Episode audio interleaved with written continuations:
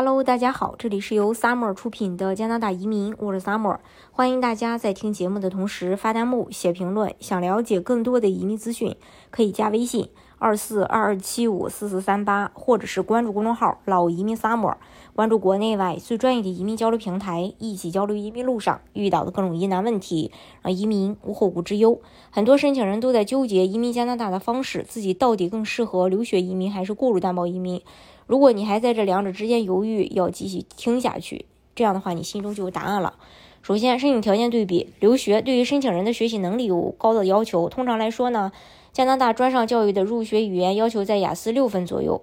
然后另外还有六点五分的。如果超过合理留学年龄，比如三十岁以上，还会被移民官质疑留学的目的。还有雇主担保，对于语言能力比较薄弱，并且学历基础并不占，呃，就是。这个对于学历并不占优势的申请人来说，门槛就低一些。申请人只需要具备高中及以上学历，雅思 CLB 四起，并且对申请人的年龄要求也很宽松。这个比较看重的是申请人的工作经验，还有资产验证对比。留学的话，申请人除了要有资金累积历史的证明外，还需要有资金来源的书面说明，还有雇主担保，不需要提供高额的资金证明，也不需要投资任何产业，也不需要解释任何资金来源。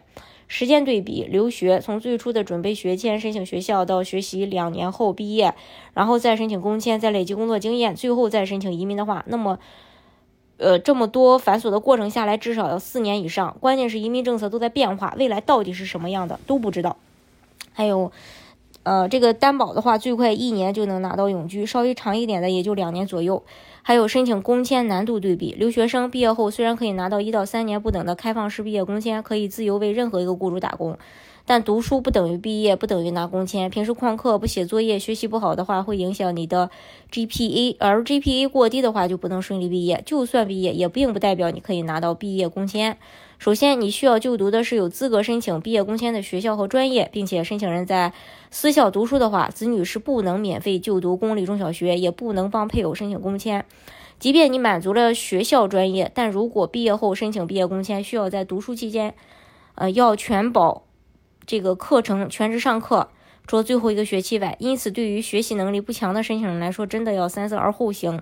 花了这么多钱学习，最后没毕业，又或者拿不到毕业工签，这几年的时间和金钱全都白浪费了。雇主担保对申请人来说，只是雇主有 LMIA 或已经拿到了省提名支持信就可以申请工签。申请人在拿到 PR 之前持有的虽然是封闭式工签，但孩子可以享受免费就读公立中小学，而且孩子该有的福利一个都不会少。总之，留学生想要拿到枫叶卡，最后还是需要通过联邦快速通道 E，或者是雇主担保的方式。但目前抽签儿。E 出分很高，近期邀请分数都是五百多分。留学转移民申请人还想要完全靠自己拿到身份，简直难如天。到最后还是要选择雇主担保的方式拿到 PR。因此，建议在选择留学转移民这条路上的人，一定要仔细的做好规划，不要光看眼前的留学之路，更重要的是考虑后面衔接移民的移民项目这些问题。